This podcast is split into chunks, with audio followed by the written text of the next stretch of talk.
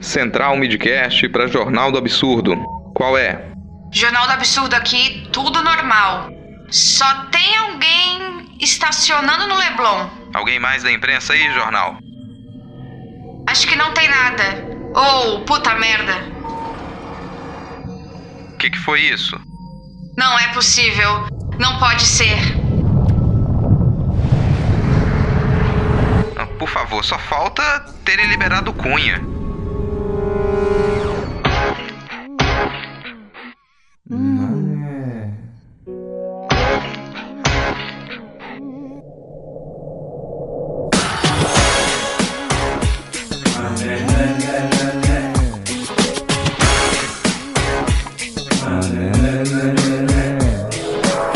Esse país é refém, eterno declive, é mó vai e vem, vem. Só sei que é mais que um desmanche. Achei que era o fim, o fundo do poço, sem mais dose nem senso. A esperança virou CPI.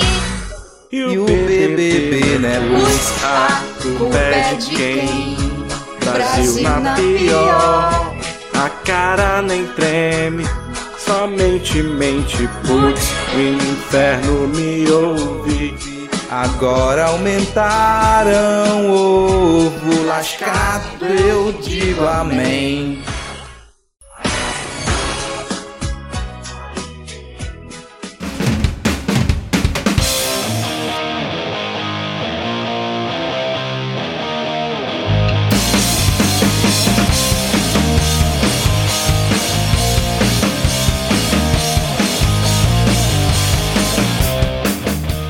Cidadão e cidadã, tudo bem? Eu sou Vitor Souza, falando diretamente do dia 4 de maio de 2021. Está começando mais um episódio do Midcast Política, o nosso formato que traz informação, pistolagem e bom humor na medida do possível, debatendo fatos que ocorreram na última semana e que influenciam no cenário da política nacional. E hoje aqui comigo temos ele, diretamente da terra de Omar Aziz e Diego Esquinelo. Tudo bem, Diego? Olá!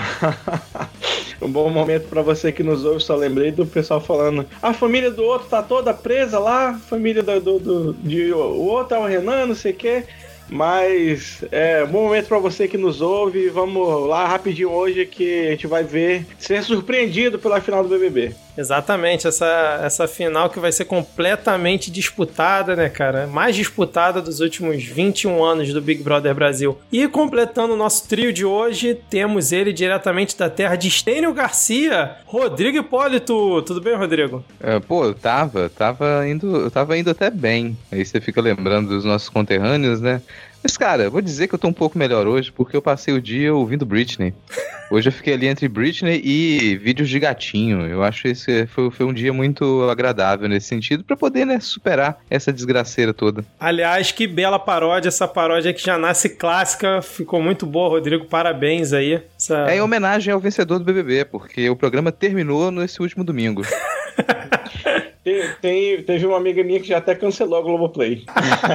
é, faz total sentido, né, cara? Bom, se você já faz parte aqui dos 10 ouvintes, sabe como funciona a nossa dinâmica, mas se você tá chegando por aqui hoje, nesse nosso formato, nós dividimos o episódio em blocos, repercutindo as principais notícias da semana. Tem um momento de previsões com a Adivinha, que eu não sei se vai ter hoje, já que a Ad não está presente, vamos ver aqui durante a gravação. E no final, ali, o nosso momento dos salves e dicas culturais. Lembrando que se você quiser seguir o Midcast nas redes sociais, nós nós estamos no Twitter e também no Instagram com o perfil podcastmid. Eu aqui, Vitor, também estou no Twitter com, com o perfil erro500. Diego, Rodrigo, quais os perfis de vocês? Você me acha no Twitter, no arroba garoto do Quicão, K-I-K-O, porque pão com salsicha só põe salsicha Quicão. É um estado de espírito.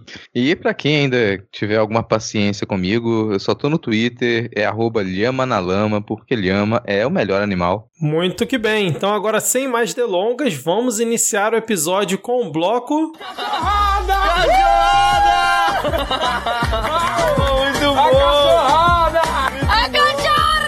começando aqui esse nosso bloco, a cachorrada, nesse nosso bloco aqui em homenagem ao vencedor moral do Big Brother Brasil, né, Gilberto Nogueira, Gil do Vigor, com uma falha na Matrix, eu diria, porque o TRF4 revogou a prisão de Eduardo Cunha. Senhores, como é que fica agora? Eduardo Cunha não está mais preso, agora ele, quer dizer, vai para casa agora usando tornozeleira eletrônica, mas fica agora a expectativa para ver se o Twitter dele volta ativa, né? Ou se a gente continua com aquele histórico, né, que tá, que tá sempre passando pela timeline de todo mundo e com a filha dele retweetando as coisas do perfil dela. Como é que vocês esperam isso? Eduardo Cunha voltando agora ativa no Twitter, pode ocorrer uma falha na Matrix? Não, cara, isso foi um serviço de utilidade pública, na verdade, né? Porque tem algumas obras de ficção que falam, né, que tratam aí do fim da história, né? Quando nada mais é escrito. Ou tem até o calendário Maia lá que acabava em, em 2000 e... Quando foi? 2012? 2012, né? Então eu tava acabando a reserva de tweet do Eduardo Cunha. Isso quer dizer que ia acabar a história do mundo. Então tinha que soltar para ele poder voltar a produzir, para poder voltar a ter história. Tem um risco aí, cara, muito alto, que é, sim, isso é uma verdade, a gente já tá num, num ciclo sem fim ali, um, um, círculo sem fim, né? Que a gente volta pros tweets do Eduardo Cunha. Então, como acabaram os tweets, a gente não sai desse mundo. É aquele mundo previsto no, no Twitter do Eduardo Cunha. O grande risco é ele decidir deletar a conta. É, cara, isso aí seria um perigo para toda a população mundial, né, cara? Mas só corrigindo aqui que eu falei uma bobagem, é, tanto que eu me enrolei aqui na hora de chamar, na verdade ele vai deixar de usar a tornozeleira eletrônica, né? Porque a prisão dele é, foi revogada. É, eu até acessei o perfil dele para ver se ele tinha voltado ativa, né? Agora com a CPI começando, mas por enquanto continua só a filha dele dando RT do livro que ele vai lançar, né? Que é Tchau Querida, né? Se eu não tô enganado. Inclusive, ela parece que ia fazer um lançamento hoje, aqui no dia que a gente tá gravando, né? Com os bastidores de como foi ali o processo de impeachment da presidenta Dilma. Eu acho engraçado que a editora fez um trabalho aí realmente pioneiro nesse livro, porque você não precisa nem abrir, você passa na frente da livraria e o cheiro de merda já vem lá fora, na calçada, te buscar para você saber que o livro está sendo vendido ali naquele, naquele local. Será que é alguma tecnologia nova na capa, alguma coisa assim que eles estão experimentando? Eu, eu, acho que é, é, o avanço, é a versão 3D daquela coisinha do catálogo da Natura que você passava Isso. o pulso para sentir o, o, perfume do Sim. cheiro do perfume. Aliás, é algo nesse sentido. Aliás, aquela tecnologia é sensacional, cara. Eu sempre fiquei me perguntando ali como é que conseguiu chegar aquele momento. Vocês sabem como é que funciona ali o catálogo da, da Natura? Com aquele cheirinho ali? Eu acho que eles colocam uma quantidade relativamente concentrada de, de óleo essencial ali, e aí quando você esfrega vem um pouquinho dissolvido. Surpreendentemente, na... não deve ser nada complexo, Victor. pois é. É tipo lenço umedecido, né, cara, que fica ali guardadinho. Enfim, com essa, essa bela divagação aqui, é, mais algum comentário aí sobre o Eduardo Cunha? Lembrando que o Eduardo Cunha, né, ele estava preso preventiva, preventivamente desde outubro de 2016 por ordem do Moro, né? Tinha que prevenir muita coisa, hein?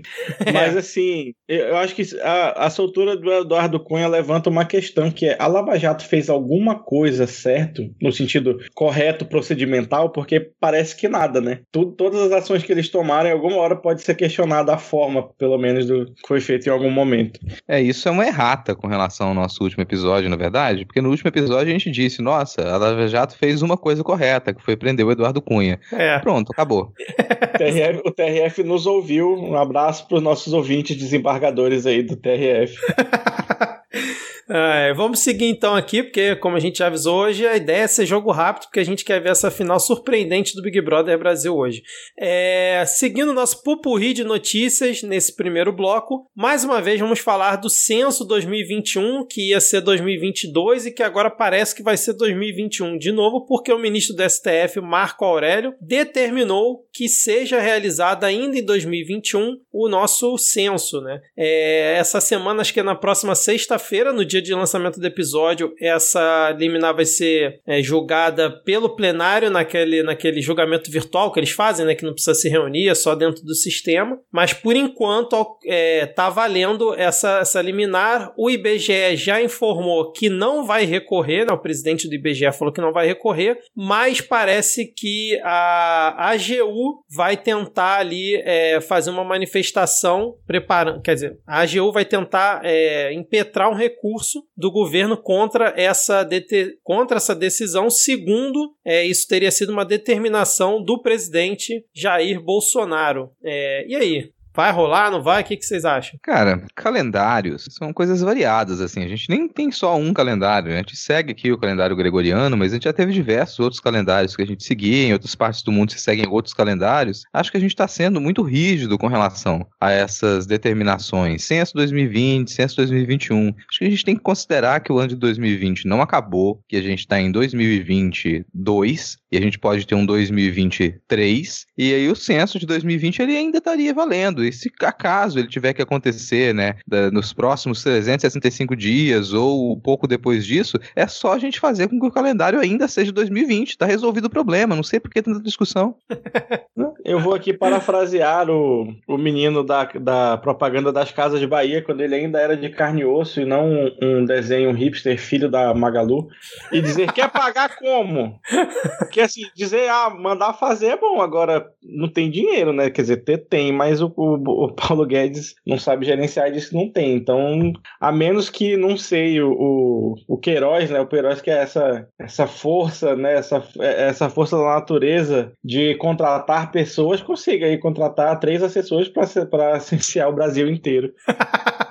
Queiroz que estava lá na manifestação né, pró-Bolsonaro que é, ocorreu nesse último final de semana fazendo dancinha em tudo, cara. Livre, leve e solto. No documento obtido pelo Estadão, o IBGE se colocou à disposição para, entre aspas, buscar soluções orçamentárias que viabilizem a realização do censo a fim de entregar à sociedade brasileira um retrato de qualidade acerca da realidade socioeconômica do país. Lembrando que esse, essa decisão no Marco Aurélio foi com base em uma ação movida pelo Flávio Dino, governador do Maranhão um retrato fiel que vai ser igual a mulher restaurando a pintura de Jesus lá na Espanha. Né?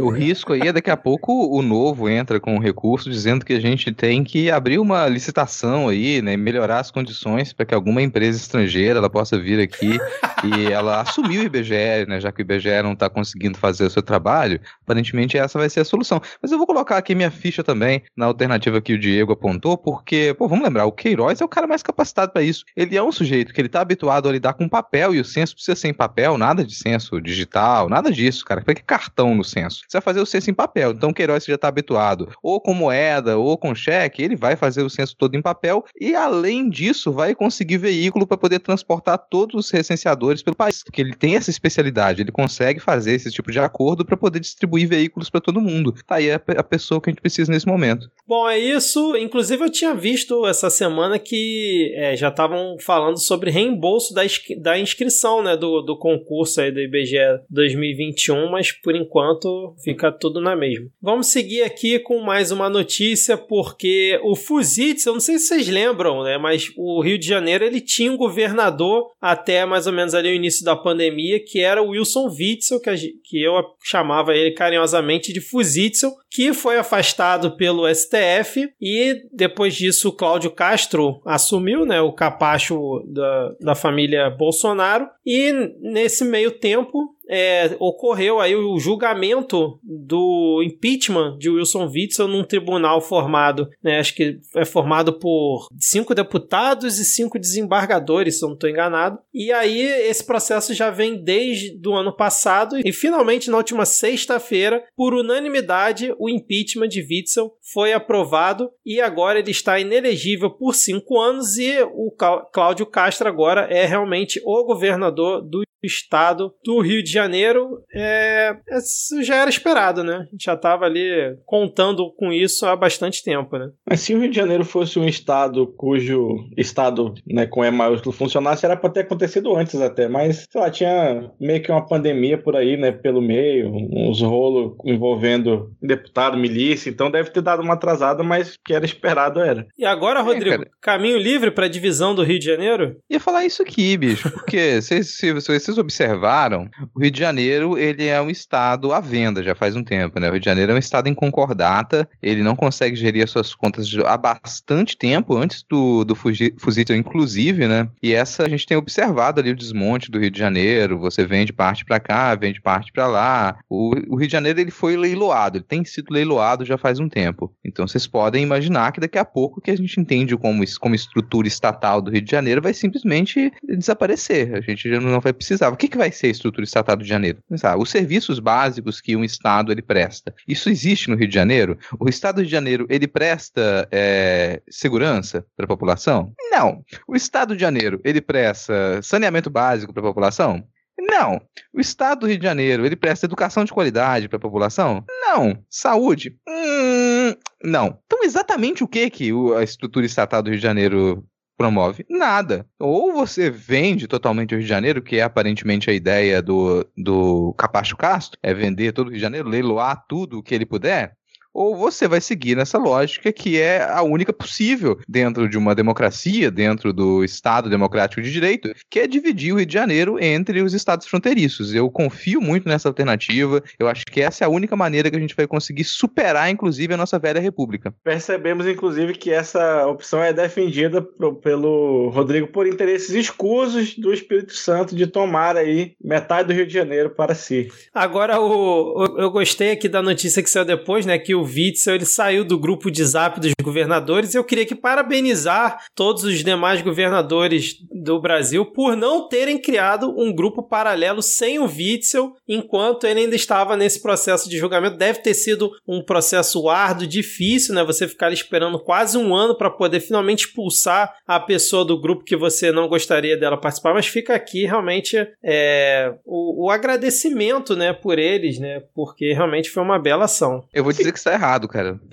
Por tá errado, porque na prática, todos os governadores, eles têm uma diversidade enorme de grupos. Então você tem grupo dos governadores sem o Dória, aí tem um para isso. Grupo dos governadores sem o Dino, aí tem um para isso. Cada um dos, dos, governadores, eles têm o seu grupo de é, excludente ali. Então você imagina o caos que é né, esse, esse WhatsApp do pessoal para você poder mandar mensagem errado pro grupo errado, é muito fácil. Tem 27 fatorial grupos aí de, de entre governadores, mas acho que eu já ia dizer que o único grupo que importa é, já não tinha o Wissel, né, que é o consórcio de, governador, de, de governo do Nordeste que foi atrás de resolver a vida do povo aí. Eu, acho que, sei lá, o, o, o Caiado devia ser amigo do Witzel ainda, não sei.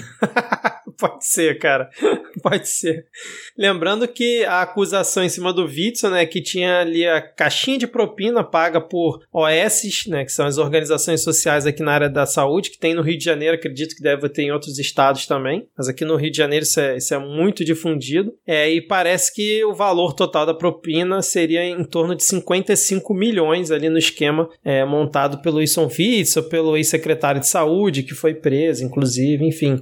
É, e aí até na, na reportagem aqui que tem da, do julgamento dele, tem ele fazendo flexão, cara, igual o Bolsonaro gostava de ficar fazendo lá junto com a polícia, coisa desagradável, vai voltar pro esgoto de onde nunca deveria ter saído o Wilson Witzel, que é, escreveu em redes sociais que não desistirei jamais do cargo, espero um julgamento justo e técnico. Eu não sei da onde, mas ele está esperando um julgamento justo e técnico. O, o juiz que dava palestra de como não trabalhar esperando um julgamento justo e técnico é, é o retrato do Brasil. Mas eu ia comentar que o pessoal tem que parar de achar que concorrer a governo do estado é fácil igual concorrer a presidente da república. Você se elege, chega lá e, e governa. Cara, governo de estado, é, o buraco é muito mais embaixo. Olha o caso do Zé Merendinho aqui, do Zé Melo, que também seis, sei lá, primeiro ano de mandato, meteu os pés pelas mãos, roubou mais do que devia do jeito errado e foi tirado também pela, pelos interesses políticos locais. E aí, né, todo, aspas, outsider que entra nesse processo não, não se cria muito, não. Eu fico até pensando por que, que as pessoas querem se eleger governador de estado. Porque, cara, é o um inferno trabalhar como governador de estado. Aqui no, no Espírito Santo é provável, né, que o, o Casa Grande ele se reeleja, porque ele, ele conseguiu trabalhar bem durante a pandemia, ele conseguiu dialogar bem com a maioria das prefeituras, então ele tem bastante apoio, só que é provável que venha o Contarato a se candidatar para o próximo governo aqui, e eu não sei por que ele quer isso, cara. Você é senador. Você tá fazendo um trabalho ótimo lá como senador. Fica lá. Por que, que você vai tentar se, se, se trazer para baixo e arranjar problema pra sua vida? Não entendo, cara. Mas eu ia pular de assunto aqui. Não sei se o Vitor querer comentar uma coisa. Só para juntar que, pô, no Rio de Janeiro, isso é uma situação curiosa, né? Que você pensar que a gente já tem estados brasileiros que tiveram processo de impeachment, né? Santa Catarina também teve processo de impeachment. É, o Rio de Janeiro tá sem. Vamos considerar, né? Perdeu o governador eleito, perdeu o prefeito eleito e Agora, em São Paulo também, a gente está numa situação bem curiosa, grave, né? Triste, inclusive, com o, o Bruno Covas ele se afastando para poder cuidar da doença dele. E teve notícia de que teve melhora, mas é uma coisa muito preocupante até, porque você tem a maior cidade do Brasil, com um prefeito eleito num processo eleitoral que ele chamou a atenção do Brasil inteiro.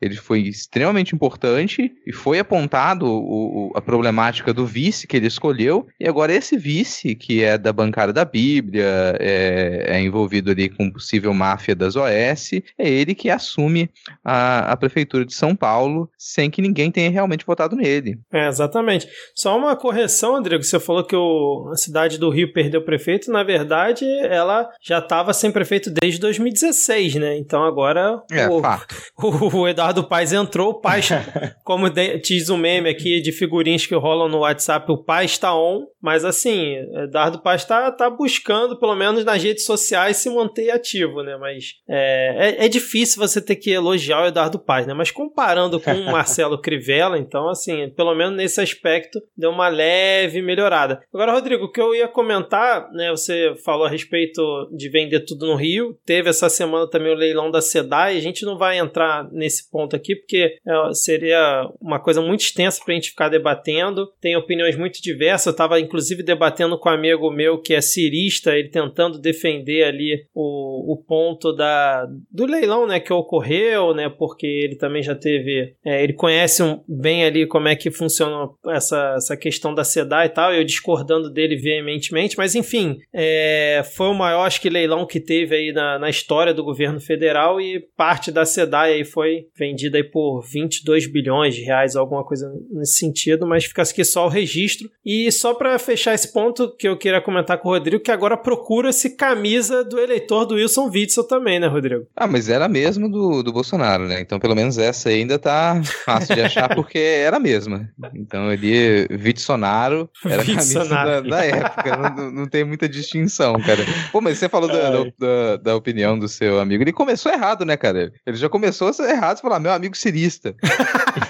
O que, que vai sair daí, né? E a gente vai, esse é o do tópico, inclusive, que a gente ia comentar na sequência, e em alguns programas, alguns programas atrás, eu tinha dito, né, que o cirismo, ele não é, é, quase nada diferente do antipetismo. E ele já, já era antipetista. O Ciro é o, é o antipetista raiz, cara. Ele é o verdadeiro antipetista. A gana do, do, a única gana da vida do Ciro não é poder. As pessoas falam que o Ciro tá lutando por poder, isso é mentira.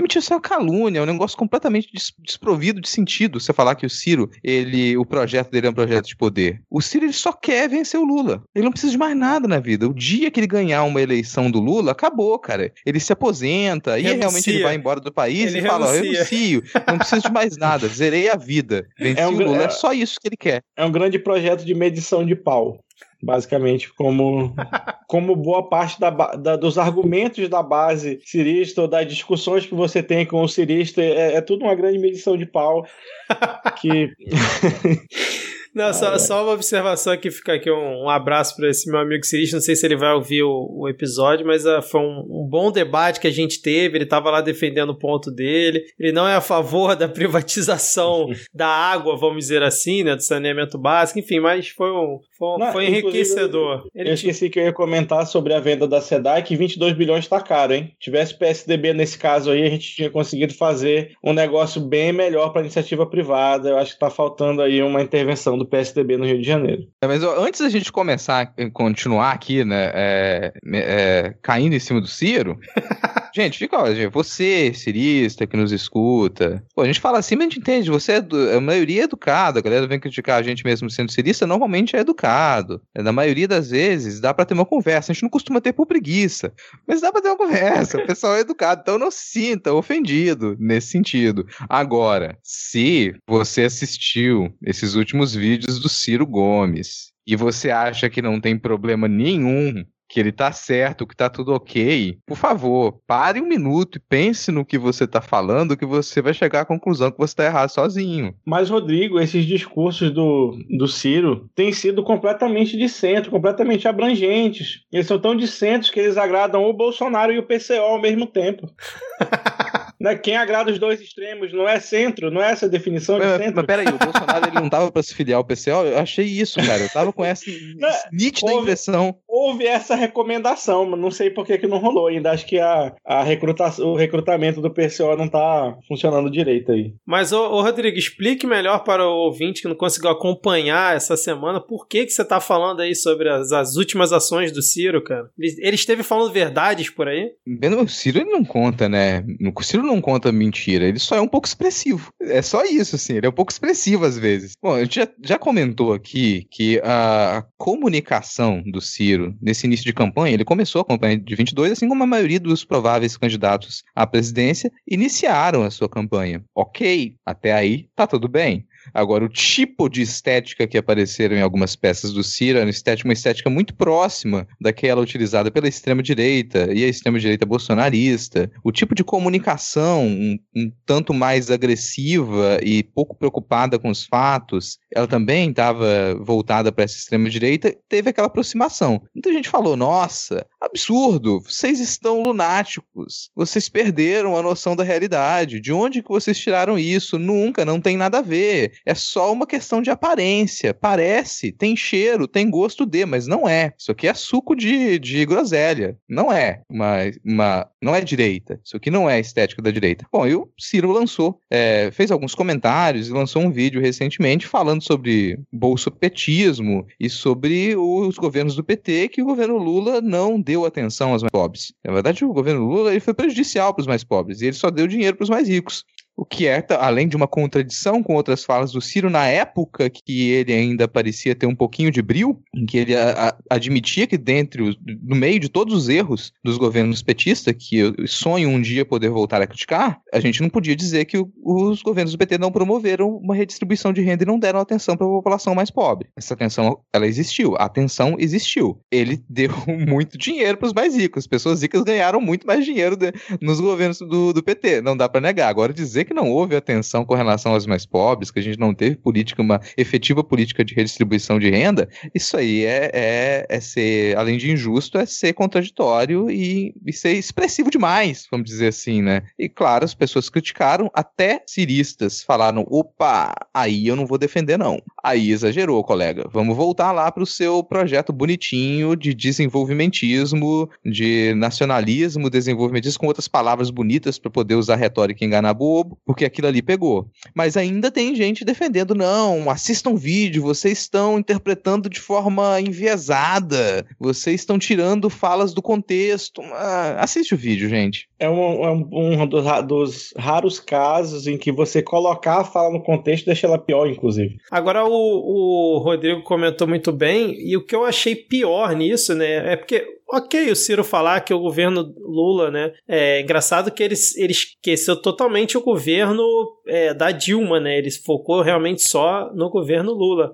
Ok, ele falar que deu dinheiro para os mais ricos, que os banqueiros ganharam bilhões, trilhões, beleza, né? Agora, o cara chegar ao ponto de falar que não fez nada pelos pobres no, no fim das contas, aí é, é muito absurdo, né, cara? E uma outra coisa que eu tava é, reparando é que, tipo, até o Guedes, essa semana, é, em outras oportunidades também, até o Guedes admitiu que o Bolsa Família foi um programa real de distribuição de renda. Aí me chega o Ciro agora e manda uma dessa, né, cara? E só pra completar aqui meu comentário, que o, o Rodrigo tava falando da estética, e sim, lembrou a estética da extrema-direita, mas sabe que também me lembrou, Rodrigo? Não sei se você vai concordar, o Diego vai concordar, a estética de parte da campanha da Dilma em 2014 contra a Marina, que também era o João Santana. Diga-se de passagem, né, cara? Bom, você fez o você fez uma pergunta e deu resposta, né, cara? Você pergunta, você responde, porque é, exatamente, você foi no ponto. Tá aí, olha, as escolhas que se faz, com quem você trabalha, para qual caminho você vai. Foi um erro grosseiro aquela campanha da Dilma e o modo como aquilo foi feito, aquelas peças, aqueles ataques. acredito, inclusive, é, é ela e quem estava envolvido ali tem que reconhecer isso. É, a, Marina, inclusive, tem muito mais razão para a mágoa que ela tem do PT do que o Ciro. Muito mais razão do que, do que o Ciro. E vou, vou até comentar, eu tô criticando pra caralho aqui, gente. É, eu já defendi o Ciro. Quando eu era adolescente, eu era liberal. Porque quando você é adolescente, você pode ser liberal. É a época da vida em que você comete erros.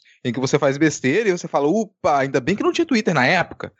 Então, é, essa é, ninguém vai ter tweets meu para resgatar dessa época. Mas eu já defendi o Ciro. E eu defendi com coerência. Porque se você tem um pensamento liberal, muito aproximado de algumas coisas que o Guedes faz, só que não vamos negar, com um pouco, com bastante mais competência. Mas se você tem um pensamento liberal e você está defendendo o Ciro, você não está sendo contraditório. Você não está sendo contraditória. É isso aí, cara. Aquilo ali é um pensamento liberal. É estranho um liberal ele vir me dizer que um programa nitidamente liberal como Bolsa Família, ele não funcionou e ele foi muito bem aplicado dentro do pensamento liberal. Então, vamos seguir aqui então. A gente já falou bastante sobre o Ciro, vai ter mais ciristas revoltados com a gente. Qualquer coisa, marquem arroba lhama na lama. Não, não, não, não gente, pelo amor de Deus, sério aqui. A gente tá falando que é maior educação com você, cirista. Inclusive, a gente já disse, você normalmente ciristas são educados quando vem conversar com a gente. Só por favor, entenda que a gente tem preguiça de discutir algumas coisas. E, e não diga que a gente não pesquisou, que a gente não leu os conteúdos, que a gente não, não conhece. Não tem nem idade para isso mais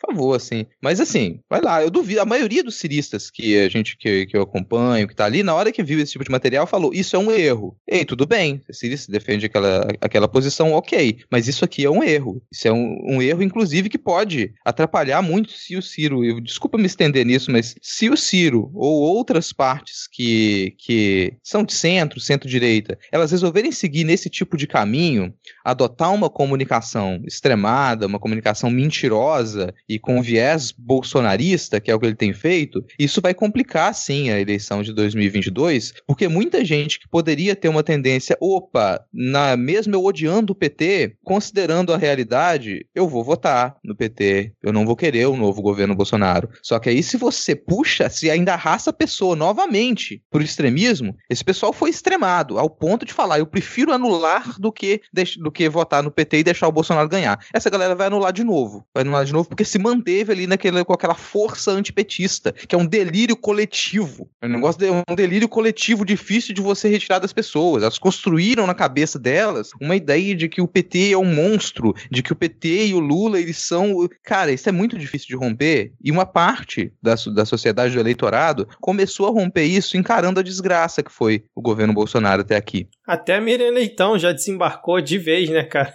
é. E agora me vem campanha do Ciro ressuscitar o antipetismo Pô. É porque é. ele viu que não estava dando resultado, né? Só falar mal do Bolsonaro, porque não ia conquistar uma. Não sei nem que base que ele tá mirando. Pra ser sincero, é a base bolsonarista que quem já tinha que sair já saiu, quem tá lá não vai sair. E eu ainda acho que a gente até, já até comentou que, a, que esse tipo de estética já não vai funcionar, provavelmente, nas próximas eleições. Exatamente. Então, gente, não marquem o perfil do Rodrigo, era só uma brincadeira, tá? Agora vamos seguir então aqui na pauta. É, pô... Se marcar, eu vou ignorar.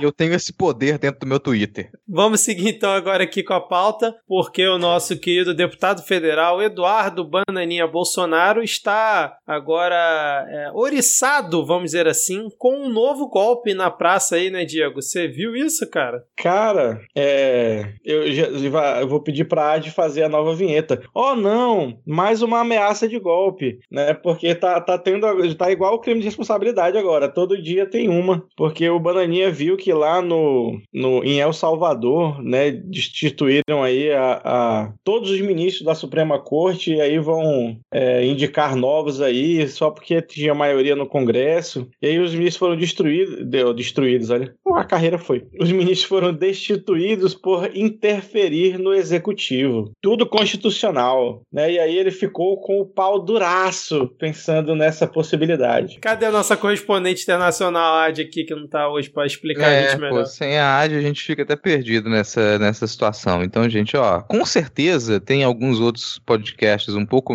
é, menores que o Midcast, né? Que não chamam tanta atenção, mas que lidam com política internacional, como o xadrez verbal, onde vocês vão encontrar mais informação sobre o assunto. Mas isso, pô, isso, isso é uma coisa que deixa a gente preocupado. E não é que a gente vai importar o mesmo procedimento que aconteceu lá aqui pro Brasil, mas isso inspira adaptações para você poder atacar a Suprema Corte no Brasil. Isso cria um caldo, um clima para que você continue a questionar as decisões no STF num momento em que o nosso judiciário ele é cada vez mais é requisitado e ele é colocado em, em foco, inclusive com seus problemas que tem. Então isso é problemático. Fora isso, o resto da América Latina continua em chamas. A gente está com um problema na Colômbia também. A gente tem, a gente está com a eleição no Peru, que é, é também Só super sobre, sobre a. Colômbia, eu acho que já tem assim uns 60 anos, né? Que a gente tá com problema lá, mas enfim.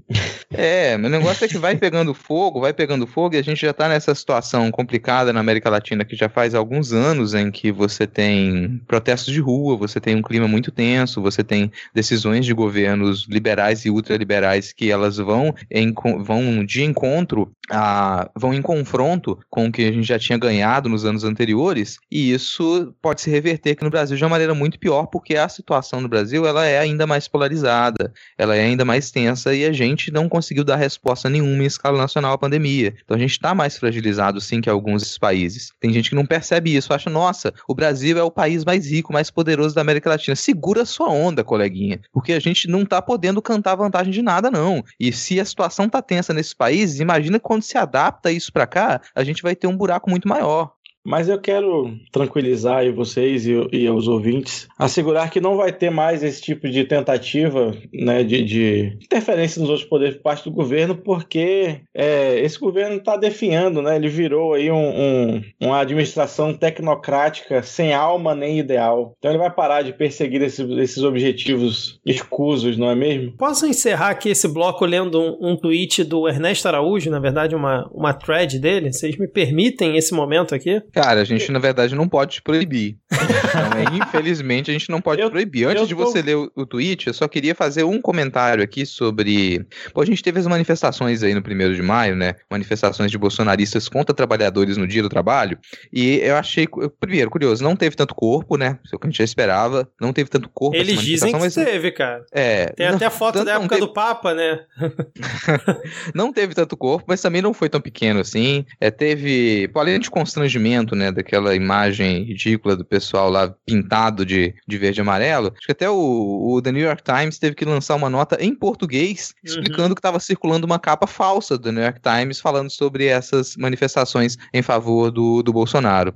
Mas fora isso, tem uma coisa que é curiosa de, de observar, é que em todas essas manifestações elas continuam, é permanente isso, dessas faixas que a imprensa insiste em dizer de forma leve, nossa, isso é inconstitucional. Bom, se é inconstitucional, então é crime, porque se está indo contra a Constituição, é crime. Logo, fazer publicamente manifestações pedindo ditadura militar é crime, mas é tratado só com o termo brando de nossa, inconstitucional. Enquanto um manifestante ou qualquer outro é, apoiador de esquerda que ele levante uma simples faixa, um cartazinho atacando o governo, ele é preso. Lembrar que acho que o Rodrigo Pilha continua preso por ter segurado, tirado foto com, com uma pessoa ele- com, com cartaz. O Rodrigo Pilha ele foi solto já, mas ele foi torturado enquanto É, preso. Então você vê a, a- a diferença. Você tem manifestações em que as pessoas não estão nem com cartazinho, não. São faixas enormes, trio elétrico, pedindo ditadura militar. E a única resposta que a gente tem é: nossa, olha só, fizeram uma manifestação inconstitucional, mais uma manifestação inconstitucional.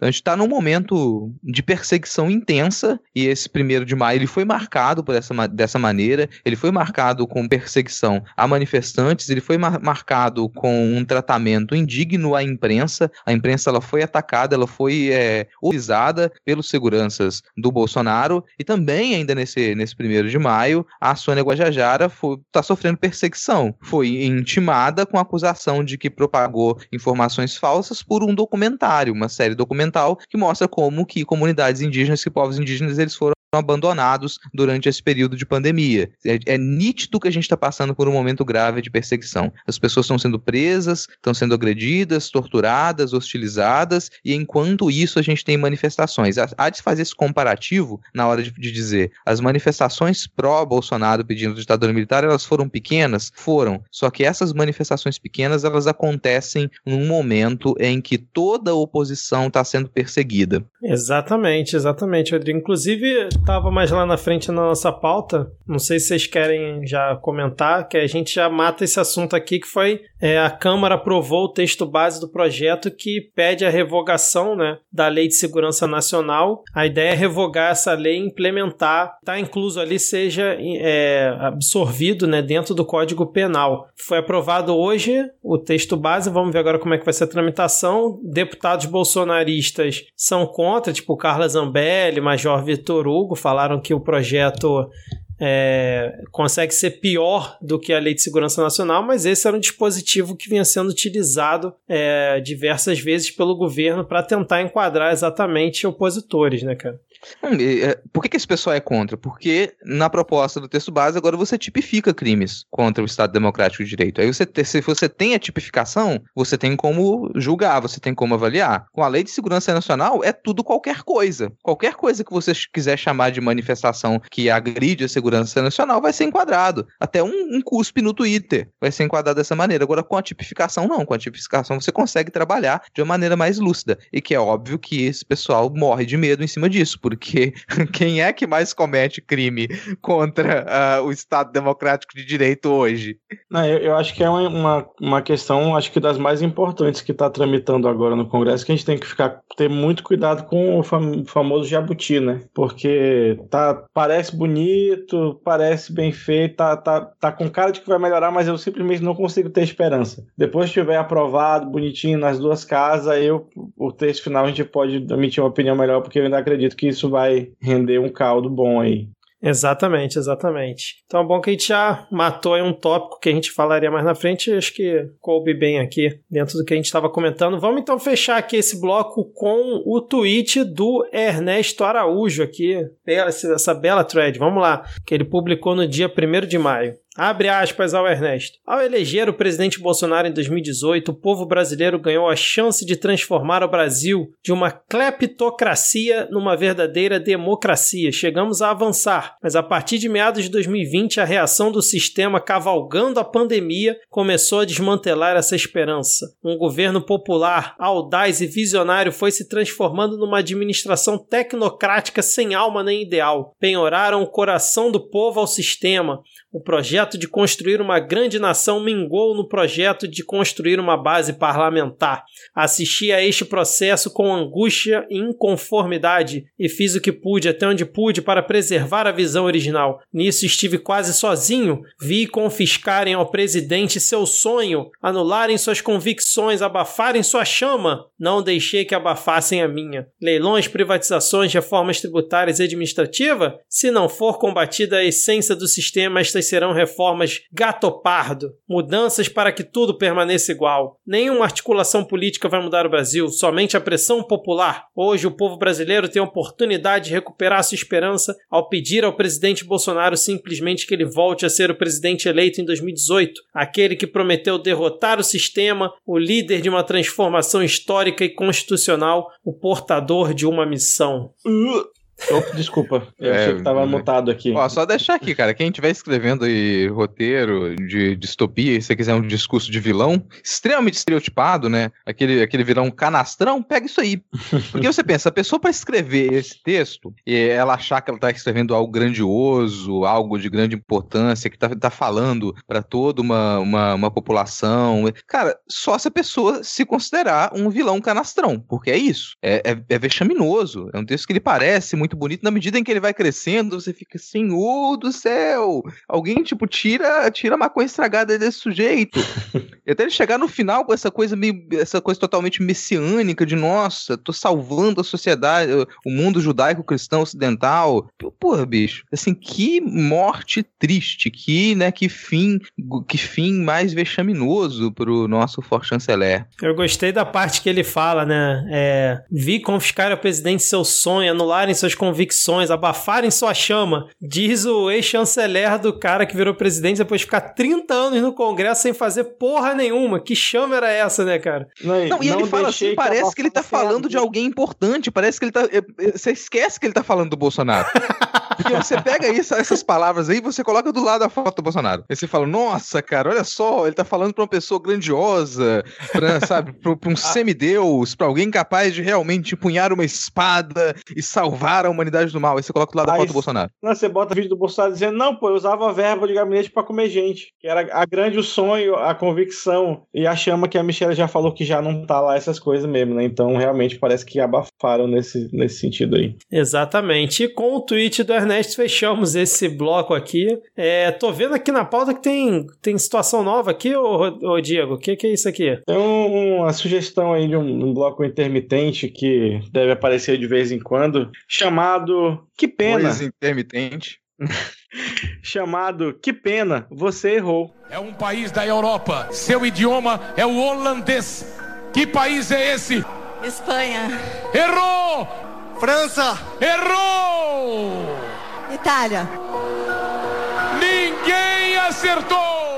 Onde a proposta é a gente trazer aqui uma fala de alguém que errou, né? Que, assim, mirou e, e falhou. E nós trazemos aqui hoje um, um tweet do é, brevemente filiado ao PSDB, Marcelo Freixo, onde ele diz: eleito com apoio da família Bolsonaro, Wilson Witzel cai hoje como um aspirante a Sérgio Cabral. É hora de tirarmos o Rio de Janeiro das mãos da máfia e do crime organizado para refundarmos o nosso Estado. O que está em jogo são as vidas de milhões de famílias. E, poxa, Marcelo, você errou. Porque tirar o Wilson Witzel não mudou absolutamente nada no status quo do Rio de Janeiro. Não desmantelou nenhuma milícia. Não recuperou o controle para o Estado de nenhuma área que é controlada por uma facção onde o cidadão tem hora para ir e chegar. Acho que você talvez entender conhecesse alguma coisa, né, desse assunto, para pudesse, né, você que já, já talvez tenha alguma experiência em lidar com, com as milícias no Rio de Janeiro, você pudesse ter tido uma opinião um pouco mais feliz. O que, é que você acha aí, Vitor? Concordo plenamente, cara. Assim, eu tenho uma simpatia enorme aí pelo, pelo Freixo e tal, mas errou feio, errou rude, né, cara? O, o, pro carioca que tá aqui, né, ele ter a notícia do Wilson Witzel caçado ou não, não fez a menor diferença, cara, na vida dele, né? Primeiro porque já ninguém contava mais com o Wilson Witzel é, voltar ou não, e mesmo se ele voltasse, acontecesse um milagre, ele voltasse, o Rio de Janeiro ia continuar com todas as mazelas que a gente tem aqui, que você muito bem pontuou, que o Rodrigo sempre muito bem pontua também, né? Que é querendo fatiar o Estado entre outros. Então, assim, não mudou nada, Freixo. Desculpa, mas assim, é, esse tweet me pareceu algo que era, tipo, eu tenho que falar alguma coisa sobre a queda do Wilson Witz, eu vou botar isso aqui. Mas não, cara, não, não mudou nada aí. Pelo contrário, quando ele fala assim, hora de tirarmos o Rio das mãos da máfia. Pelo contrário, Cláudio Castro assumindo interinamente, sendo um capacho do, da família Bolsonaro, tá arriscado ficar mais ainda na mão da máfia, né, cara? Não, o Rodrigo, que cara, eu sei primeiro... que gosta desse verbo refundar, né, Rodrigo? É, nossa, eu, eu, cara, sabia, né? Que bom que a gente se entende aqui, sem precisar falar, a gente já se entende. É, pô, primeiro isso, toda vez que eu escuto refundar, eu lembro do Álvaro Dias. Né? refundar a República. Vou refundar a República. abre o olho, abre o olho aí, cara, e toma um uísque. É, vai esse comentário. O outro, que é, bicho, é, se tem uma coisa que o, o Witzel não era, isso é injusto de, de fazer, ele não era, ele não era uma cabeça pensante. Ele não era a cabeça da máfia. Ele nunca foi ali a grande. Porque você tem aquela coisa, você corta a cabeça da vibra e aí tá resolvido. Mas o Witzel nunca foi isso. E o Freixo sabe muito bem. Uma outra, só para finalizar, é um comentário simples, é uma dica. Dica pro Freixo, dica pra uma galera. Funciona. Você tem uma possibilidade, tem uma coisa que lhe é permitida, que é não twittar. Exatamente, cara, Não, exatamente. não espere acontecer com você o que aconteceu com o Donald Trump, que agora precisa mandar notas para a imprensa em papel timbrado do gabinete do ex-presidente, porque não pode mais Eu twittar. achei ótimo que o, o Trump tem uma. Ele fez uma réplica da- do salão oval na, na casa dele, cara. Sério? Com a mesa, ele fez uma réplica igualzinha pra, Ah, eu não e ele não. trabalha lá pra ele continuar fingindo que é o presidente. Que se loucura, se for, cara. for- for olhar a mesa lá, tem até aqueles números lá do, do, do filme do Nicolas Cage embaixo, com certeza. Ai, ai, caramba, cara, tô vendo aqui, que loucura, bicho. É, tem No até um botão do disque, dele. disque coca. Botão disque coca. Aperta o botão e vem a coca. Caraca, cara, que loucura. Parece um boneco de cera ali na foto, enfim. Mas, ô, Gil do Vigor, como é que tá o Brasil, hein? Bicha, puta que pariu! O Brasil tá lascado! E aqui, começando a, a, a lasqueira, cara, começando a lasqueira, hoje, vocês devem ter reparado que a Ad Ferrer não está conosco. A Ad Ferrer não tá aqui, por quê? Porque a Ad Ferrer, ela acordou ontem e desde ontem ela tá cobrindo a CPI. E hoje a gente teve um primeiro depoimento, depoimento do Mandetta, do nosso ex-ministro da Saúde. Foi um depoimento super longo, ele ficou lá o dia inteiro respondendo perguntas, na maioria das vezes repetitivas, mas que gerou bastante conteúdo para a CPI. Por sinal, muitas das coisas que o Mandetta ele repetiu agora de modo oficial está contido no livro que foi lançado, também está contido em todas as entrevistas que ele deu logo depois de ter deixado o cargo de ministro da Saúde. A gente teve alguns focos dentro dessa, desse debate hoje, da, da- das perguntas que elas foram feitas no depoimento do Mandetta. Uma delas é um decreto que ele quase saiu para poder mudar a bula da clo- cloro- cloroquina. Também foi questionado sobre as possíveis compras de vacina que elas não aconteceram. Ele foi questionado sobre a postura do presidente no- durante o período em que ele foi ministro da Saúde, se o Ministério da Saúde recebeu algum tipo de pressão ou não, se ele tinha algum tipo de diálogo aberto para poder propor saídas para aquele início de crise, início da pandemia ainda no ano passado, e quem foram os responsáveis imediatos pela paralisia praticamente do Ministério da Saúde no momento em que você precisava de ações mais rígidas. Curioso aí já a gente falou do Ernesto Araújo agora quando ele foi questionado sobre quem, com quem era mais difícil trabalhar, quem atrapalhava mais o trabalho do Ministério da Saúde, o nome que ele citou foi o do For Chanceler, dizendo que naquele período você precisava de um Ministério de Relações Exteriores que ele fosse eficiente, que ele conseguisse fazer os acordos necessários para que você tivesse os insumos para fabricação de vacina, que você já tinha essa previsão, a gente vai ter que fabricar vacina, então é bom de começar a fazer esses acordos agora. Só que não foi possível porque tanto o Ernesto Araújo quanto o Bananinha, eles emperravam, eles impediam que houvesse reuniões diretas com o, o, o, o embaixador da China. Esqueci de falar embaixador. Com o embaixador da China. E também tem um detalhe curioso disso, que o Mandetta ele comentou que durante as reuniões você tinha um certo grupo de pessoas que estavam sempre presentes para poder fazer anotações e dar ideias sobre o que deveria ser feito. E uma das pessoas que faziam parte desse grupo que estava sempre presente nas reuniões era o nosso vereador federal, que ele estava lá de papagaio atrás, fazendo sempre as anotações do seu caderninho e dando ideias. O que, que ele estava fazendo lá? Por quê? Qual o papel dele em escala federal? Ajudando o povo do mistério. Rio de Janeiro. Porque cada dia que ele faltava à Câmara era um dia melhor pro povo do Rio de Janeiro. É, eu achei até interessante ele falar isso, né? Porque acho que esse também é um ponto que estava no livro dele também, né? Como o Rodrigo comentou. Mas eu espero que ele, ele consiga, de alguma forma, provar isso, né? Porque já tinha gente até comentando, né? Do Carlos Bolsonaro ser convidado à, à CPI. Então, é, espero que o, que o Mandetta tenha alguma... Sim, consiga mostrar isso de alguma forma, né? Caso a CPI realmente requisite. Mas uma coisa que eu achei interessante foi ele ter falado do Paulo Guedes. Porque, assim, eu, eu assistindo parte da, da CPI hoje, uma coisa que pelo menos me parece passar meio batido em relação à questão da pandemia é que a gente fala muito do Bolsonaro, fala muito é, do For Chanceler, fala muito, falou muito do Pazuello e tal. Só que o Paulo Guedes, ele, ele tá passando meio que, que a margem disso, né? Eu não sei se vocês têm essa impressão em relação à, à opinião pública, né? E aí hoje o, perguntaram bastante sobre a questão do Ministério da Economia e o Mandetta fez diversas críticas ao Paulo Guedes, falou que ele é um homem, tem um momento que ele falou que ele é um homem pequeno para estar onde está, chamou ele de desonesto intelectualmente, falou que ele não ajudou é, o Ministério da Saúde. Inclusive, ele, é, ele, ele não, não, afirmou isso, mas ele deu a entender que o Paulo Guedes teria sido uma grande influência no discurso do Bolsonaro com essa questão de é, é, tem que priorizar a economia, senão o país vai quebrar e tudo mais. Tanto que é, tem um momento que ele fala que é, eles ach, ele fala assim, né, eles achavam que isso ia durar dois, três meses, que era só dar o auxílio e tal, e depois a coisa ia se, se resolver. E quando ele às vezes entrava em contato dava meio que uma, uma desculpa qualquer falava: toca o barco que a economia não pode parar e tudo mais. Eu achei muito interessante isso, porque ele bateu no Paulo Guedes em diversos pontos e alguns senadores é, tentaram puxar isso dele. E ao final, quase já no final da arguição dele, o Randolph avisou que ia fazer um requerimento para chamar o Paulo Guedes para a CPI, que eu realmente acho seja um caminho interessante, cara, porque a gente fala muito do Osmar Terra, né, que influenciou o Bolsonaro, que essa porcaria de imunidade de, de rebanho realmente influenciou e diversas outras fontes, mas se a gente parar e pensar que realmente o Bolsonaro não entende nada de economia, não entende nada de nada, e o, pa e o Paulo Guedes é realmente uma voz que ele desde a campanha ouve bastante, né, fala que inclusive mudou várias coisas que pensava por causa do Paulo Guedes, realmente faz sentido você chamar ele para CPI porque se o, o, governo usou muito esse discurso, né, de não podemos parar a economia, tem que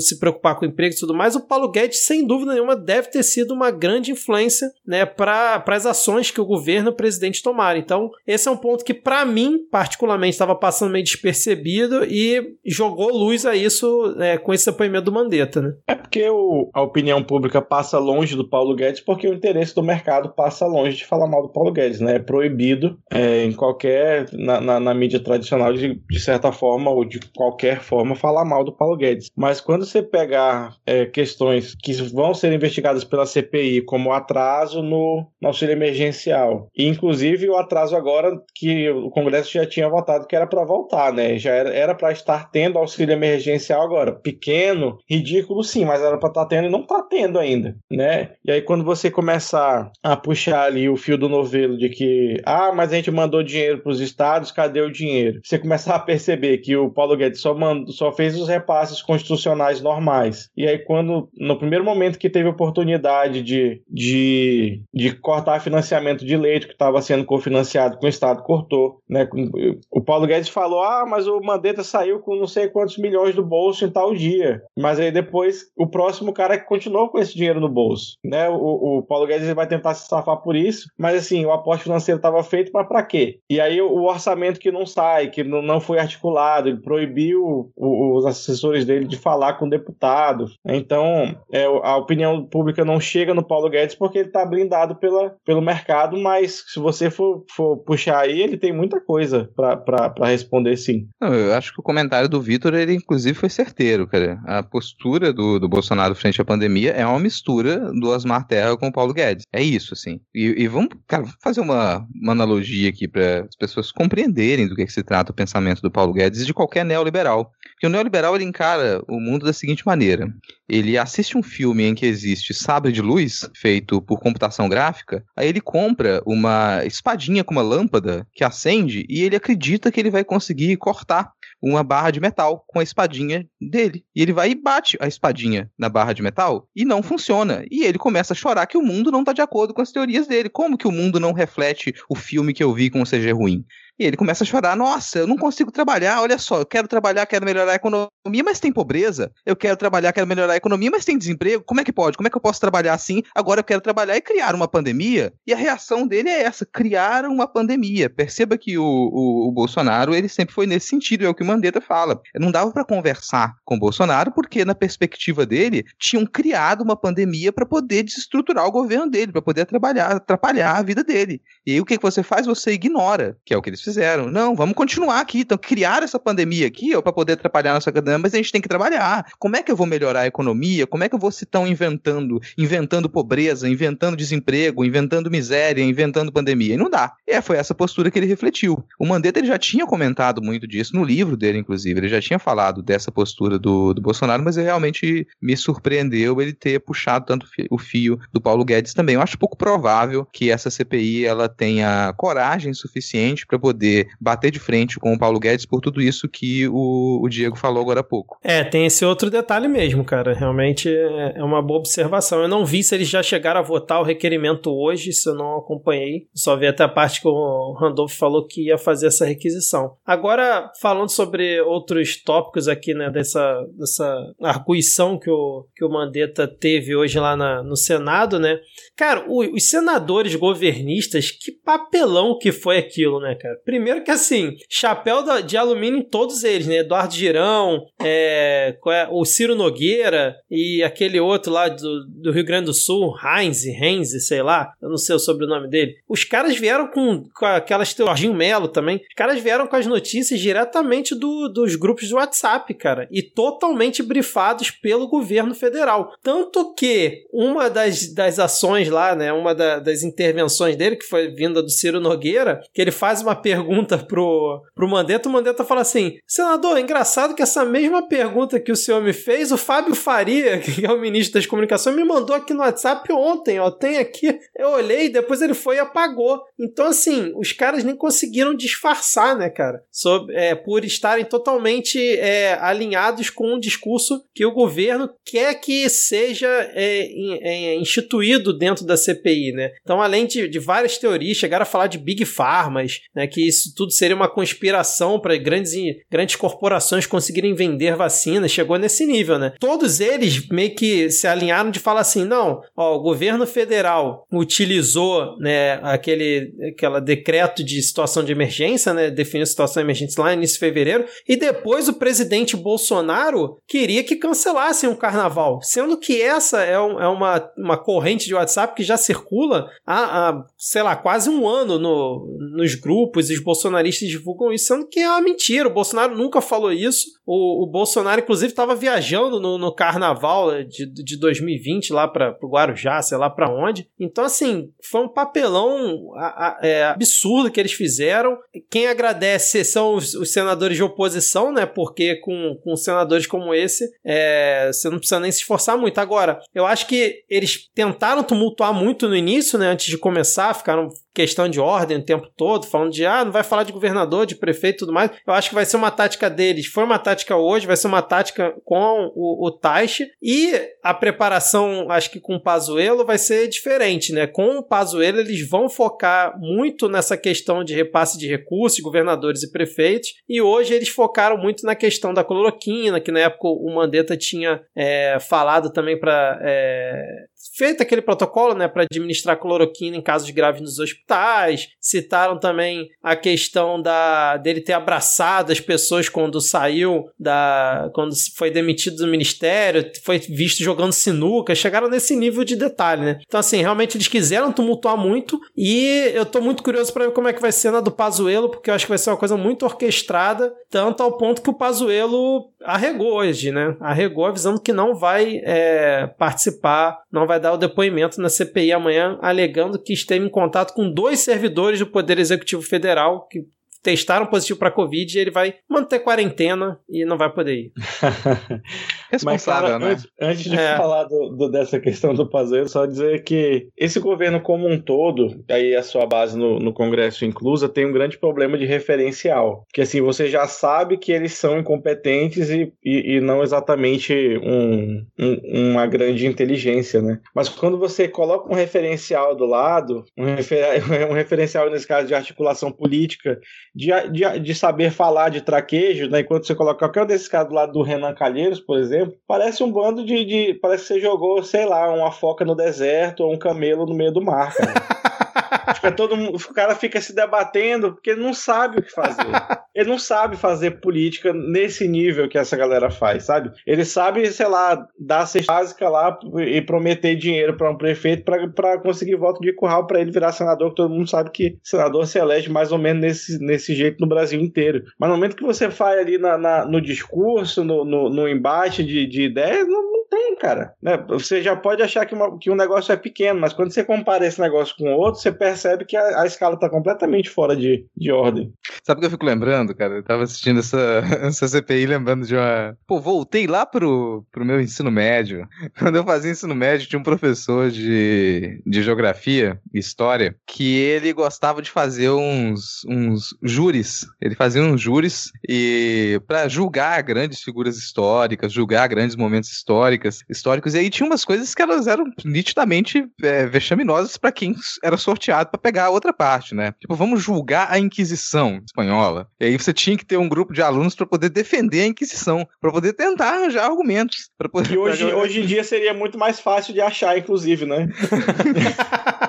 e essa galera tá ali, cara, tentando defender o indefensável. E como não há argumento, cai nessa. Então, além da incompetência, além da falta de traquejo, você realmente não tem argumento para defender. Sendo que a CPI tá num momento de, de interrogatório. Você tá interrogando essas, essas figuras. Então, você de início, você não tá dizendo, olha, fulano é o culpado e ponto, para você ter que defender. Você não tá colocando o Bolsonaro no banco dos réus ainda. Você não tá colocando aqueles ministros da saúde no banco dos réus. Você tá fazendo perguntas. Mas o pessoal já assume, o pessoal governista já assumiu para eles mesmos que o Bolsonaro perdeu que ele é culpado. E eles já estão tratando. É, é, por isso que o serviço já está prestado. Você não precisa. Eles só estão fazendo o serviço pela, pela oposição. Eles já estão tratando o Bolsonaro como culpado. Eles já estão tratando o Paulo Guedes como culpado. Eles já estão tratando os ministros da saúde, principalmente o Pazuello, como culpado. A gente vai falar daqui a pouco, né? Se, se o Pazuello comparece ou não comparece. Eu acho que isso vai ser uma situação bem complicada, mas vale é, comentar aí que essa CPI ela está sendo é, mesopresencial, mesorremota só que depoimentos, eles prestados de modo remoto, eles podem não surtir o mesmo efeito, não ter o mesmo resultado. Quando a pessoa está ali, ela está de frente de quem tá para quem está perguntando para ela, ela está sob uma certa pressão e ela não tem um, outros apoios. Agora, quando ela está falando à distância, no ambiente confortável dela, pensa em você tweetando o que você quiser tweetar da sua casa. Você que xinga quem você quiser, você fala o que você quiser. Agora, te coloca na frente das pessoas que você quer criticar e fala, reproduz o que você tweetou o que você tuitaria? Aí você pensa duas vezes, colega. Cara, eu fiquei imaginando o senador perguntando: é, o general Pazuello, o senhor negou a compra das vacinas da Pfizer? Aí o Pazuello parado, sem se mexer para fingir que o vídeo travou. Aí passa o cachorro atrás, assim, Consigo imaginar. Ele vai falar: Não, up, up, Tô entrando num túnel aqui, senador. É, então, inclusive sobre o Pazuello, nos últimos dias estavam é, rolando várias notícias que tinha um temor entre os senadores governistas e membros do Planalto, né, sobre o quão problemático poderia ser esse depoimento do Pazuello. E aí hoje chegou ali no novo patamar, né, porque o que que acontece? Ele tava outro dia andando sem máscara, né, no shopping em Manaus, que a gente até comentou aqui. Aí, acho que uns dois, três dias atrás, comentaram que ele tava é, no Planalto, já fazendo treinamento pro depoimento que ele iria ter é, amanhã, no dia 5. E vamos lembrar que há pouco tempo, o Pazuello ele ganhou um cargo, né, de, na secretaria, de, na secretaria, alguma secretaria do, do, do Exército, né, que agora eu esqueci aqui o nome, cara, eu tava aqui na cabeça, mas eu esqueci. Então, mas é essa mesmo. Isso. É, é, é, não importa, é só um cargo. é, exatamente, que é em Brasília. Então, quer dizer, o cara, né, teoricamente, ele já está em Brasília, porque ele, continu, ele era general da ativa enquanto ministro e continua general da ativa. Então, ele está lá no, com seu carguinho no Exército. E aí, como que ele teve, então, contato com dois servidores do Poder Executivo Federal? Porque até onde eu sei, essa Secretaria do Exército não fica dentro lá da Casa de Vidro, né? Então, assim, mostra que realmente ele ele. for- foram dois atestados, né, nesse caso. Primeiro atestado para fugir da, da, da- da- do depoimento, e o segundo atestado de que ele realmente continua tendo as relações ali bem. uns laços muito fortes com o Planalto, né? Porque ele acusar que teve contato com dois servidores do Poder Executivo para não poder prestar o depoimento, sendo que ele afirma que vai cumprir quarentena. Aí mandaram o exército, né, que que é que tem que mandar, mandou a notificação lá para o Senado. Aí, pela fé pública da instituição, o presidente lá, o Omar Aziz, não ia pedir o teste de Covid pro Pazuello, porque se o exército está dizendo que ele teve contato e vai cumprir quarentena, então já tá dito, não precisa fazer nada. Aí, porra, trazem 14 dias o depoimento do cara.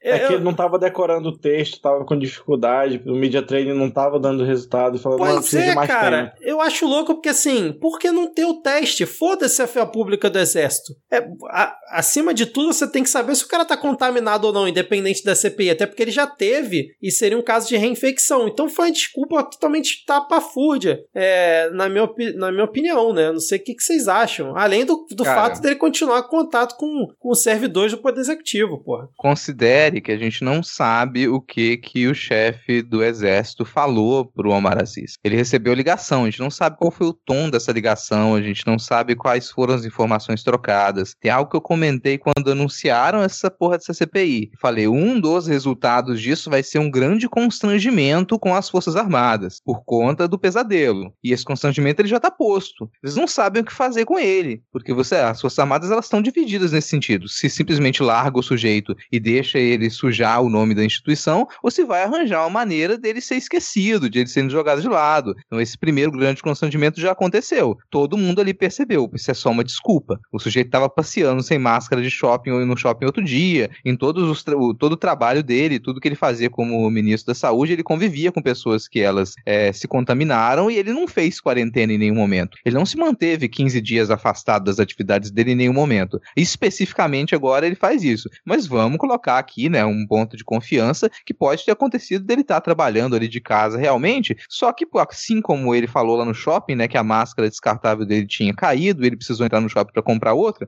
pode ter acontecido dele estar em casa e a única máscara que ele tava caiu no chão, ele, opa, sujou minha máscara, vou ter que sair de casa para comprar outra máscara. E aí ele acabou tendo contato com pessoas que estavam contaminadas. Acontece. Na farmácia, inclusive. É. Na farmácia. Não foi no Palácio do Planalto, não. Mas, ô, ei, Vitor, aconteceu uma história aqui comigo esses dias que eu perdi o meu cortador de unhas. né? Mas eu não fiquei muito preocupado porque eu tinha outro, eu achei e consegui cortar. Mas assim, não era algo importante, né? Eu- eu- se eu perder, eu consigo comprar outro. Mas teve um pessoal aí que andou perdendo os negócios mais complicados, né? Em meio à falta de segunda dose da Coronavac aí pelo país inteiro, praticamente, veio a notícia de que o Ministério da Saúde encontrou 104 mil doses da Coronavac é, armazenadas em um depósito. Acho que não, não teve a localização do depósito, né? Foi em Guarulhos, em Guarulhos. E Eles encontraram sem localização, que me surpreenderia.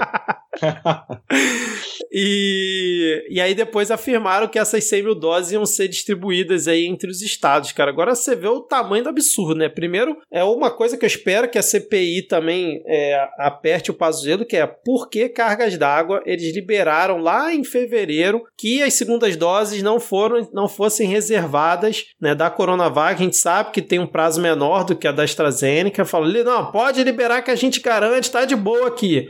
E aí, dias depois, eles voltaram atrás na recomendação que o Pazuello tinha dado, falando, não, peraí, não, não é bem assim. E agora, chega no início de março, que já com o Queiroga, também deu a mesma recomendação, não, pode liberar tudo. Ou acho que foi o Pazuello ainda, não sei.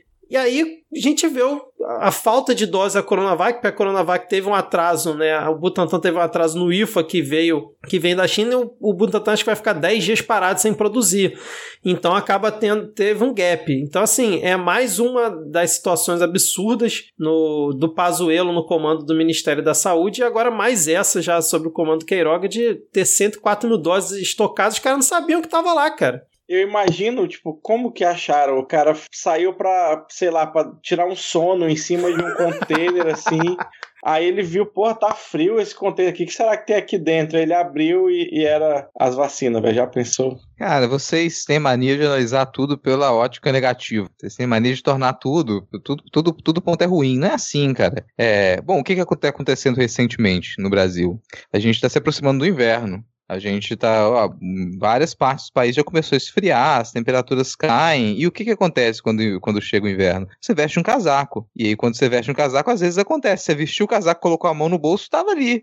Uma nota de 5 reais. e o que, que aconteceu? Foi assim que foi encontrado essas vacinas. Vestiram um casaco, as vacinas é. estavam ali, no bolso do casaco, que ele ficou lá guardado. Isso é ruim? Não, isso é muito bom. Você não se sente bem quando você acha aquele dinheiro esquecido no bolso do seu casaco na hora que chega o inverno? Foi mais ou menos assim com as vacinas, gente. Vamos encarar isso pelo lado positivo. A gente Inclusive, vestiu o casaco e encontrou vacina. Encontre mais aí, sei lá, uns, sei lá, 200 milhões de, de doses de vacina perdido também. É, é, até porque a alternativa é que é, realmente é muito pior. Se não foi isso, a alternativa é muito pior que é, estão invasando vacinas dentro de caneta BIC. Em breve no, pro, no WhatsApp da, da tia do Zap, né, cara? É, vamos trazer o Adivinha, então, pra cá, pra dentro do bloco ainda, já que a Ad não tá aqui, né, a nossa paraninfo desse momento, que a, a ideia era é, a gente fazer a previsão aqui de se o Pazuello ele vai depor realmente no dia 19, que é como está previsto, ou se ele vai continuar fugindo. O que, que vocês acham?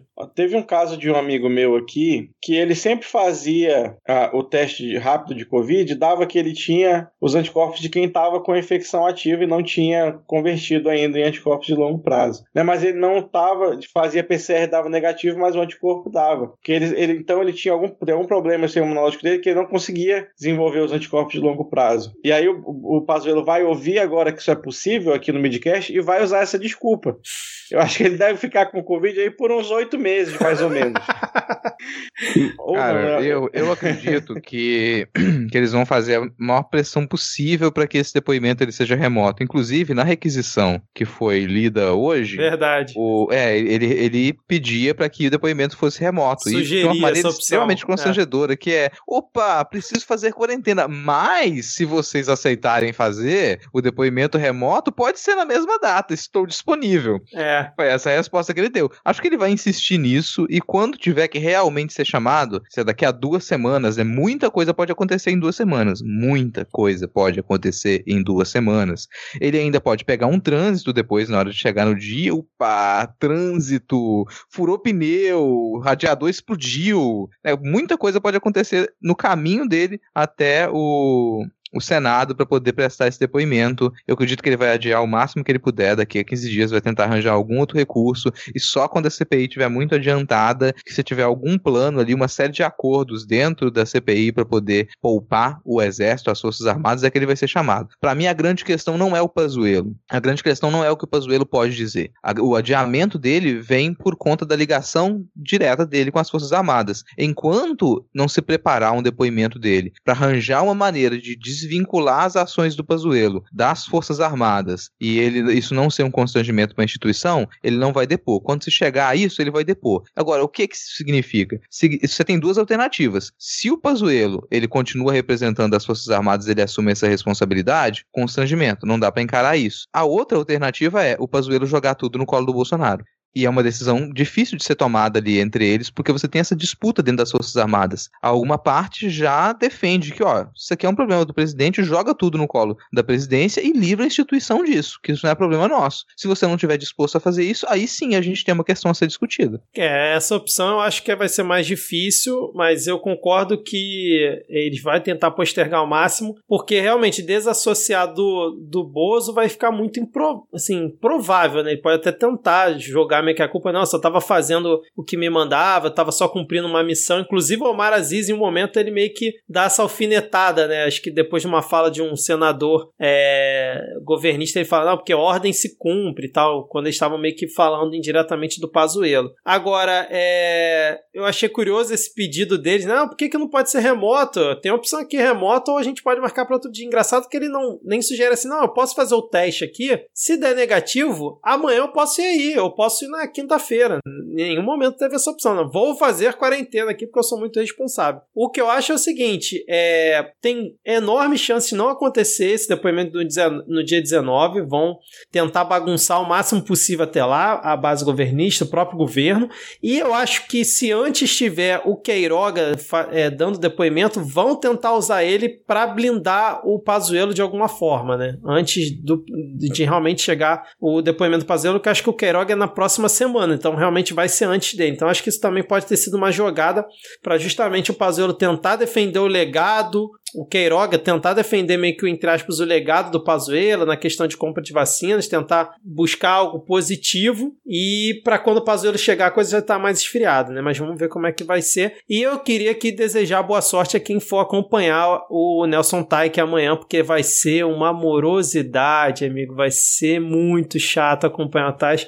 Não sei o que que eles vão perguntar tanto, porque o cara ficou menos de um mês é, no governo, não sei o que que eles vão espremer dali, mas enfim. Eu só queria fazer um protesto que a AD não veio e esse que era pra ser um bloco engraçado e pra desestressar, vocês ficaram comentando coisa séria. Então... Fica o protesto. E vamos, vamos cuidar que já tá, já tá tendo, já foi o show do Projota no Big Brother. Caramba, teve show do Projota, nossa. Então vamos lá. Chegamos aqui no final do episódio, nosso momento dos salves e depois dicas culturais. Rodrigo, botei você para começar hoje aqui. Ó, o de, nosso querido Denis Almeida, ele mandou um salve para todos os professores precarizados, uberizados por esse regime que se define como ensino à distância, se pretende ensino remoto, mas mal e mal passa alguma informação para os alunos interessados e é isso que eu tento concordar com o Denis.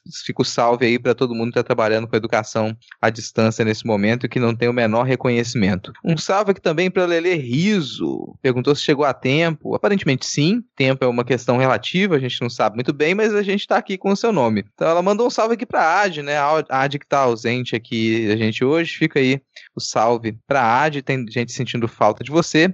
E a Lele, ela fez um lembrete aqui, cara, que é uma coisa muito complexa que é para a Ad refletir sobre isso, porque ela disse que quem teve filho não foi o Macaulay McConaughey, foi o Matthew Calkin. Acho que foi mais ou menos isso que ela escreveu. Então fica aí esse lembrete da Lele Riso. A Priscila FK, ela pediu beijo sabor butiá e que pode ser sabor canela também. Então a gente, infelizmente, está à distância e a gente vai poder fazer essa mistura aqui, né, de, de sabores, mandando esse beijo coletivo para Priscila FK. 3, 2, 2, 1. Mwah! E vou fechando aqui os meus salves com o Pedro Rivera. Ele quer agradecer a gente pela companhia de pedalada. Então, aparentemente, ele faz exercício enquanto nos escuta, né? Aquela velha história, você tem que manter o equilíbrio. Um pouco de droga, um pouco de salada. E ele toda sexta-feira aí pela, pelas estradas de São Paulo. Falou que podcast são exatos 20 quilômetros. Então, essa é a medida aqui do, do podcast, do Midcast. O Midcast vale 20 quilômetros aí dos 40 que o Pedro Rivera pedala. Ele agradece muito pela companhia na solidão dos seus treinos. Sensacional. Podcast que vale 20 km, cara. Muito bom. O arroba Dalton Cabeça pediu para agradecer a todos nós pelo excelente trabalho aqui no podcast. Disse que nós somos fodas e mandou um abraço para todo mundo. Fica aqui um abraço para o Dalton também. O Jorge Alfradique pediu um salve para os garis envolvidos na limpeza pública, pois no dia 16 de maio é o dia deles, eles que estão aí na linha de frente contra a Covid-19 no país inteiro, sem parar em nenhum momento. São trabalhadores que merecem todo o nosso carinho e respeito e nós aqui concordamos integralmente com o Jorge Alfradique. Arroba das Crampos 4200, sempre por aqui também. Pediu um beijo grande, não, na verdade, mandou um beijo grande para o Rodrigo Hipólito pela sua publicação. Abraços apertados para todos da bancada e um alô especial para arroba T Alameida. Ô Rodrigo, você quer fazer já o seu jabá antecipado aí, cara? Pô, fico já antecipado realmente, né? Porque essa, essa semana eu tive uma, duas grandes felicidades de ser anunciado para publicação futura na Mafagafo Revista, que é uma revista que eu acompanho há bastante tempo e é uma das melhores publicações da recente ficção científica, ficção fantástica, ficção especulativa nacional.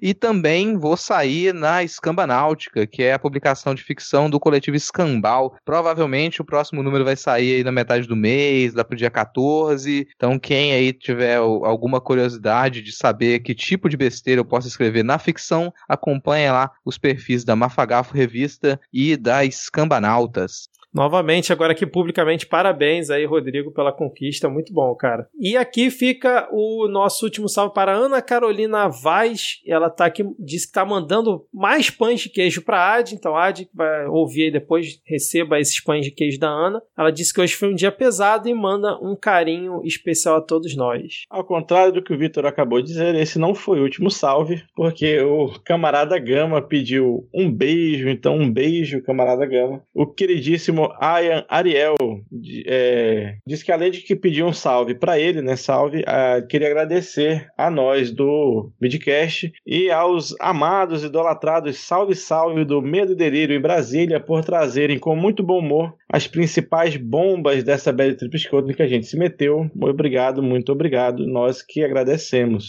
A arroba Ruth Joga Bingo disse um grande beijo à distância para todos do podcast Mid, que tem me mantido sana durante todo esse tempo em que acompanho o podcast. Vocês são as vozes que me aproximam, no bom e no ruim, desse Brasil de salve-se quem puder. Seguimos lutando. Desculpa e obrigado, Ruth Joga Bingo.